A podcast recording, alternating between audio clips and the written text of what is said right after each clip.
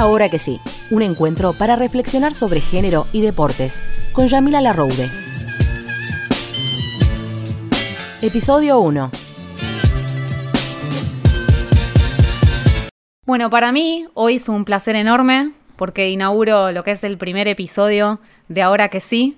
Estoy con Mónica Santino, de T de la nuestra fútbol feminista, ex jugadora de fútbol, periodista, pero para mí sobre todo una pensadora de fútbol.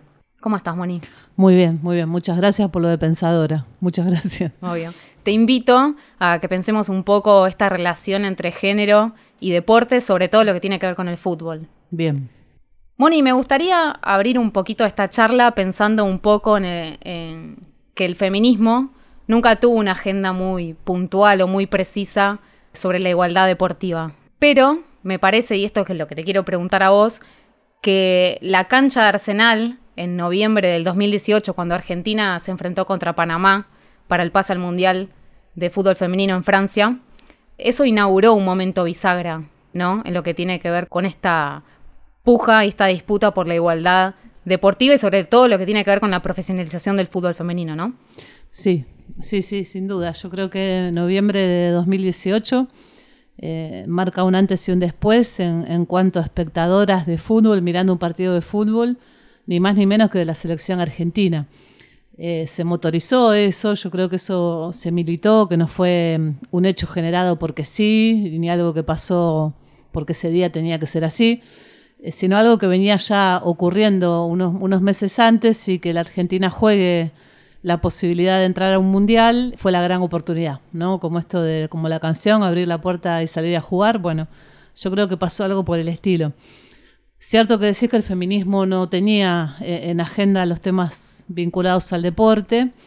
Creo que el feminismo fue sufriendo transformaciones en Argentina y, que esa transformación grande fue también otro hecho bisagra que fue el Ni Una Menos el 3 de junio de 2015, que hizo que también se abrieran las puertas del feminismo y que el feminismo se hiciera mucho más popular. El feminismo que yo recuerdo cuando era más joven, de finales de los 80, principios de los 90, era mucho más chico, más compacto, más, si querés, eh, académico, blanco, eh, que te diría que miraba las cuestiones deportivas casi hasta con desprecio, eh, desde el lado de pensar que era una construcción tan masculina, tenían razón, tan de varones, tenían razón, pero que no daba para este, ni siquiera sondearlo, ¿no? O mirarlo, como algo menor, mirado desde una intelectualidad para mí excesiva. Entonces, esa popularización del feminismo en 2015 hizo que muchas batallas que muchas veníamos dando en relación a los deportes salieran a la luz, cobraran visibilidad como hechos eh, políticos muy feministas, que nosotras lo decíamos, pero que no tenía suficiente espacio. Y ese reclamo, esa demanda se unió a muchísimas otras. La violencia de género en su extremo es el asesinato, la pérdida de la vida, pero hay millones de violencias simbólicas eh, que todas vivimos todos los días desde la desigualdad de salarios, de no tener la misma oportunidad en los trabajos, eh, de caminar por la calle que todos crean que tu cuerpo es, de los demás y no tuyo. Exacto. La legalización del aborto. Eso te iba a decir, fue una cancha repleta de, pañuelos verdes. Y el, y el deporte, claro que tenía un lugar ahí y el tipo de trabajo que nosotras hacemos en el barrio, más muchísimas otras tareas de muchísimas otras compañeras se le pudo poner la etiqueta de feminista o, eh, no me gusta decir etiqueta, o entender que la construcción de lo que veníamos trabajando y haciendo era profundamente feminista. Exacto. Eh, entonces, eh, la explicación de esa cancha repleta es todo eso, ¿no? Nosotras veníamos de participar en el Encuentro Nacional de Mujeres, todavía no se llamaba plurinacional o estábamos empezando a, decirlo, en el primer taller de mujer y fútbol en el 2018 entre Leu antes de eso, 2014, la nuestra venía organizando encuentros nacionales de jugadoras de fútbol en el marco del encuentro. Y ese taller de mujer y fútbol explotó, salió del aula, se hizo en un parque al lado de la cancha de fútbol que nosotras armamos junto a las compañeras de Abriendo la Cancha de Córdoba, las Martas Fútbol Feminista de Santa Fe. Bueno, una, una construcción muy plural, muy abierta, eh, muy federal, como los encuentros son. Y en ese taller se decidió armar una coordinadora sin fronteras de fútbol feminista que nuclea espacios de, clubes, eh, equipos de compañeras, organizaciones sociales, periodistas, directoras técnicas, bueno, un grupo de mucha amplitud que decide, toma como conclusión en ese taller, bueno, en noviembre copamos Arsenal. Bien. Y se hizo, ¿no? Se hizo, se, cumplió. Bueno, pero como te digo, abrió una nueva puerta y una nueva etapa, sin dudas. Sin dudas. Y algo que a mí me llama la atención mucho es que hay valores feministas que de a poco están permeando ahí el discurso del fútbol femenino. Me refiero, no sé, a la sororidad, a la no violencia. Pero, de alguna manera, ¿vos crees que se están colando en nosotras igualmente cuestiones muy propias de lo que es el fútbol machista? Sí, digamos, las, que amamos el fútbol, somos muy futboleras, depende de la edad que tengas, pero te construiste de alguna manera como simpatizante de fútbol o amante del fútbol eh, en ese marco. Eh, muchas de nosotras hemos cantado canciones en la cancha por nuestros equipos, de la cual este, nos arrepentimos, revisamos y, ahora pensamos de, una manera completamente distinta. Lo vemos como algo espantoso, qué sé yo, yo soy hincha de Vélez cuando Vélez salió campeón del mundo o, esos años de Vélez eh, tan buenos en la época de Bianchi y posterior, yo he gritado barbaridades en la cancha. Y si alguien eh, criticaba a Vélez fuertemente, no sé, en un transporte público o lo que sea, yo, yo hubiera dicho las cosas peores que te imagines, como cualquiera de los varones con los que fui a la cancha o compartí tribuna y espacio. ¿no? Entonces creo que nosotras también formamos parte de esa deconstrucción y que ahora lo que tenemos es una convicción política de por qué, por qué hay que hacerlo. Y creo que el patriarcado se ocupó de robarnos eh, años, siglos, porque está inscrito en la cultura, eh, de a, qué podemos jugar, ¿no? Y a, qué tenemos derecho a jugar nosotras y a qué tenemos derecho a pertenecer. Y el fútbol, cuando vos lo mirás en su estado puro, eh, sin el mercado, sin los intereses, sin lo que es el superfútbol profesional de varones, ¿no? Con todo lo que lo rodea, los medios de comunicación que generan opinión y que muchas veces son responsables de la violencia también. Exacto. Cuando te salís de eso y estás nada más que en el amor por la pelota, te das cuenta que es un juego que necesita de otros y otras para poder circular en la cancha, que es un juego absolutamente colectivo, eh, que te enseña mejor que ningún otro juego que necesitas al que tenés al lado.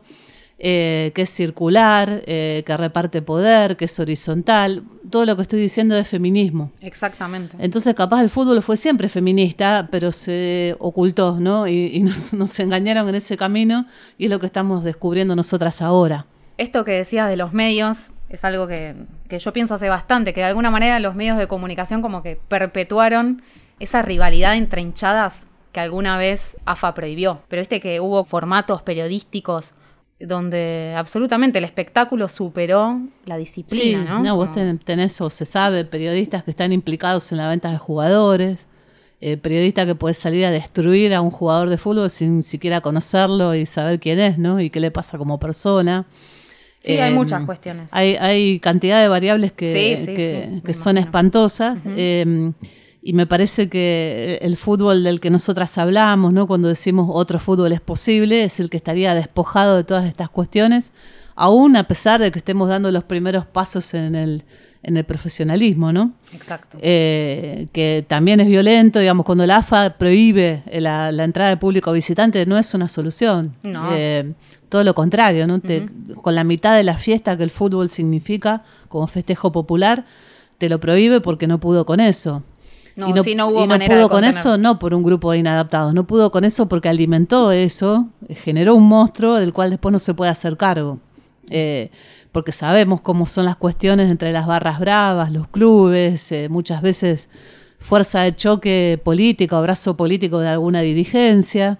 Entonces eso mismo que vos alimentaste, después cómo haces, ¿no? Para, eh, entonces me parece que todo eso es muy, es muy hipócrita. Nuestro fútbol está completamente eh, en pañales, naciendo, desarrollándose. Yo no sé qué puede pasar, ¿no? Ya el año, hace un año hablábamos de fútbol profesional por la denuncia de Macarena Sánchez, ahora hablamos de la posible incorporación de la primera jugadora trans a Villa San Carlos. Eso mismo. Algo impensado. Capaz en unos años estamos hablando de fútbol mixto. No sé si yo lo, lo voy a ver. Eh, no sé en qué puede transformar todo esto, pero me parece que el feminismo es un gran aire fresco para el fútbol y desde mi punto de vista, un intento por recuperar la, esencia del juego, que, es lo que amamos. Y pensás, justamente con esto que trae esa colación, que es muy actual, la incorporación de, Mara Gómez a Villa San Carlos, ¿Vos crees que es posible un fútbol feminista bajo la órbita de la AFA, que está impregnado por ahí justamente estos mismos valores que, que, me estás diciendo, u otros conceptos que tienen que ver con más con el mercado, con, ¿no? con toda la espectacularidad? Digo, ¿Cuánto se tiene que alejar o acercar el feminismo a la institucionalidad que ya está establecida de alguna manera. Y nos tenemos que acercar y mucho, tenemos que ser parte de esa institucionalidad y me parece que son los desafíos que tenemos por delante, ¿no? La agenda que tenemos por delante. Eh, esto es compañeras con perspectiva de género en las comisiones directivas de los clubes, eh, ir peleando esos lugares adentro de la propia AFA. No creo, no creo, no creo estrategia eh, armar algo aparte porque eso termina nunca, digamos, nunca resulta y, sabemos intentos de algunas compañeras por ese lado. Entonces creo que hay que ir a disputar el, poder ahí adentro. ¿Cuánto tiempo nos va a llevar? No sé. Pero sé de la batalla de muchísimas compañeras adentro de los clubes, en estos espacios feministas, en estas áreas de género, cada vez con más presencia y poder de voto digo, poner dos ejemplos. La consulta al área de género de Vélez por la incorporación de, Centurión, de Ricardo Centurión, una cláusula que puede rescindir el contrato. Y presidente de Vélez que consulta al área de género. Bueno, es, algo histórico. eso, sí. Eh, compañeras que en Boca con su participación torcieron la elección a favor de, la fórmula que, que, peleaba contra el oficialismo, digamos, ¿no? Histórico, después muchísimos años, eh, la representación de Macri en Boca perdió elecciones y torció eh, eh, o, movió el ampedímetro la participación de las pibas, ¿no? Cuando empezaron a contar los, los votos en la mesa de las mujeres. Bueno, digamos, sí, sin dudas. compañeras en la comisión directiva de la NUS. Digamos, poco, poco a poco me parece que hay, hay algún discurso que empieza a imponerse contra muchísimas mujeres que están adentro de la AFA incluso y que sostienen viejos privilegios siendo mujeres de, ¿no? este, y que están muy cómodas en ese lugar y nos ven a nosotras como una amenaza. Bueno, lo que seguramente el patriarcado haga y la representación de hombres en AFA es ponernos a pelear contra esas compañeras y eso es lo que no, no, no. eso es lo que no tenemos que hacer. No va a pasar. Eh, un poquito hablando de fútbol, sé que a vos te gusta mucho y te voy a dar la palabra en este sentido. Es verdad, el fútbol femenino en 2019 ganó una visibilidad enorme desde todo punto de vista. Pero es cierto que a nivel competitivo falta mucho, por lo menos se vio también en el Mundial de Francia 2019 respecto a Estados Unidos. Obviamente que hay todo un, toda una industria y todo un trabajo atrás, eh, académico incluso, atrás de las jugadoras y desde que son chiquitas. Eh, ¿Cómo ves el fútbol argentino femenino de acá a unos años? ¿O qué es eso que, que hoy le falta ¿Cómo lo llamarías? ¿Cómo definirías eso que le falta al fútbol femenino hoy? estructura para que las futuras generaciones sean profesionales.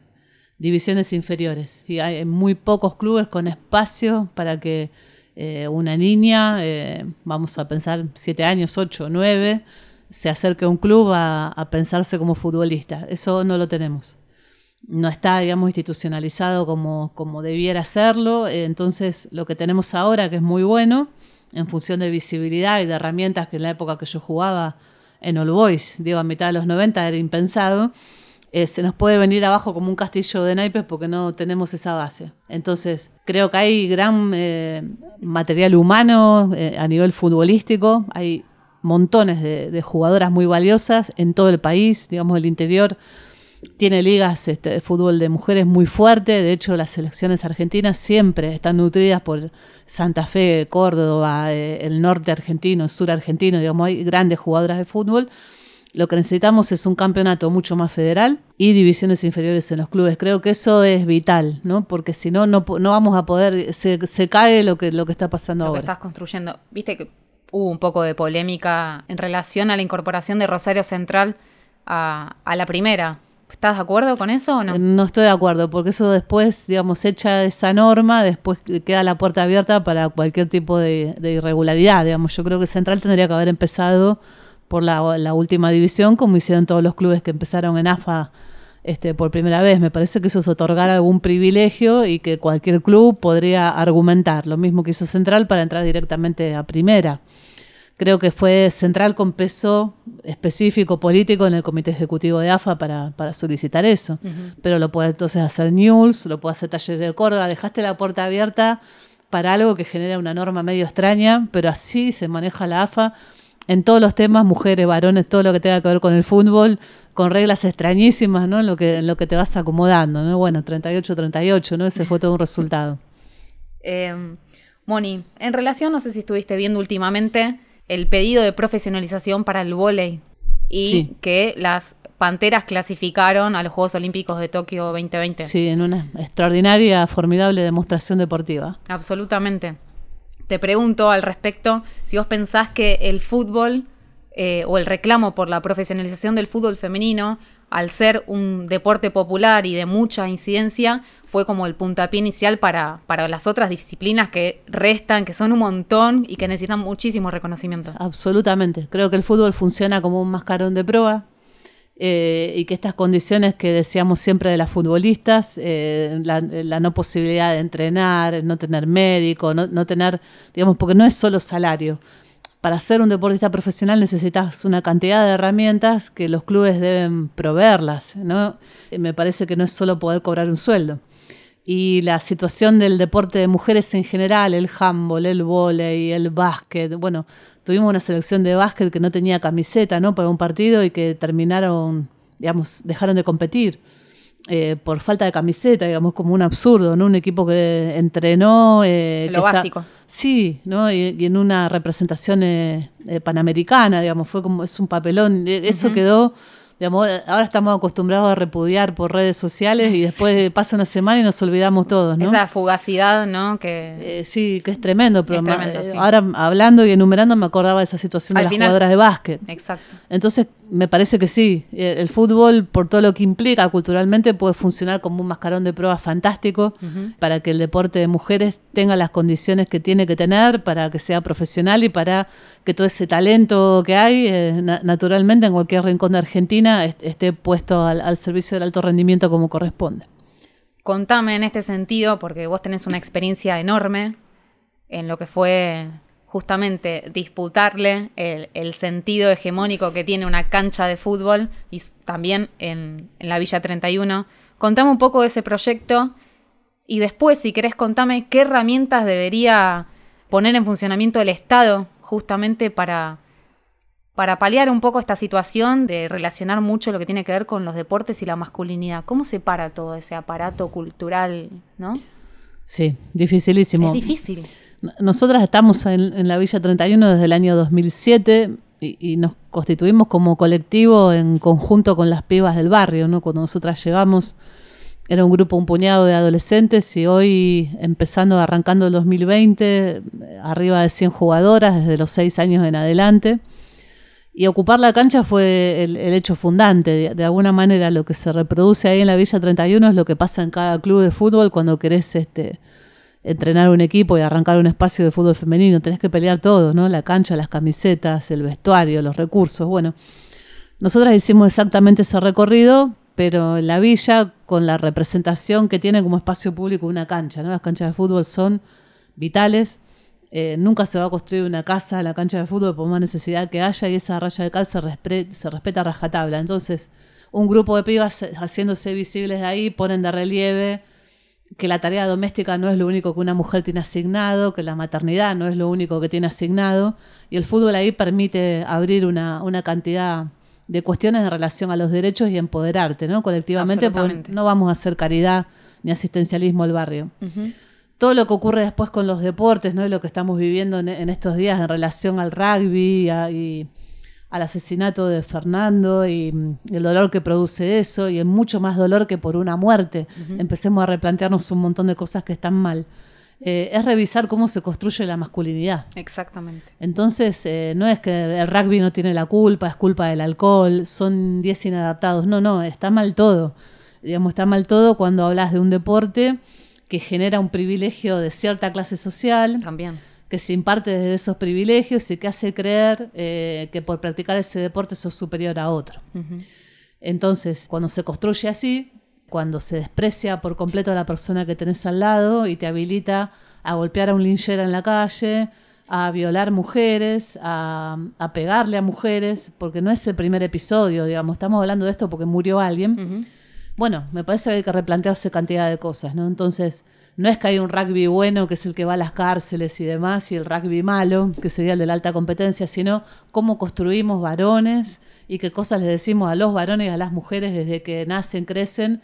Y en el deporte, eh, es, como es una expresión cultural tan grande, tiene esta caja de resonancia que estamos viviendo estos días, ¿no? Pero tenemos que repensarnos todos desde ese, desde ese lugar, ¿no? Todos los que tenemos que ver con el deporte, pero también las familias, la escuela, la educación física y que le decimos a un pibe cuando le decimos eh, si llorás sos mariquita, eh, si no le, lo recagás a trompadas a otro, este, sos menos hombre, y cuando le ganás a otro, sí, le rompemos el culo, eh, lo vamos a aplastar, bueno, todas las expresiones ¿no? que, que, conocemos en relación a, la práctica deportiva. Entonces me parece que es desandar un montón de caminos en el que todos y todas estamos implicados como, como sociedad. Y el Estado en este sentido debería cumplir un rol fundamental. Sí, yo creo que el Estado como garante de derechos tiene que hacer cumplir las leyes que tenemos que son fantásticas y formidables, pero que no se ponen a rodar en lo cotidiano.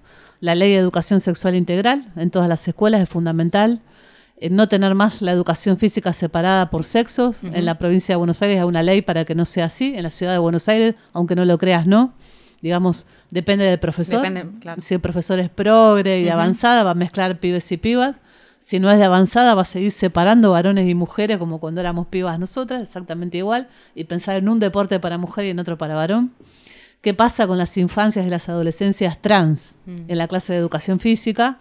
sufren, digamos, una agonía, un espanto, porque la educación física está concebida de una manera militar en Argentina. Bueno, hay, que, hay que revisar este, todo eso y el Estado es el garante de esto, con capacitaciones, con eh, a los docentes, a, quienes se ocupan del deporte social, volver a discutir el deporte social y creo que estamos en un momento político donde todas estas cuestiones se, eh, se pueden dar.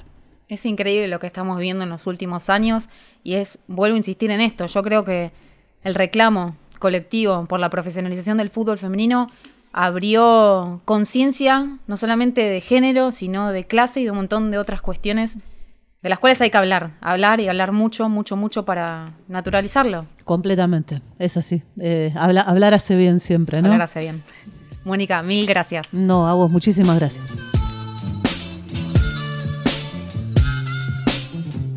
Esto fue Ahora que sí, con Yamila Larroude.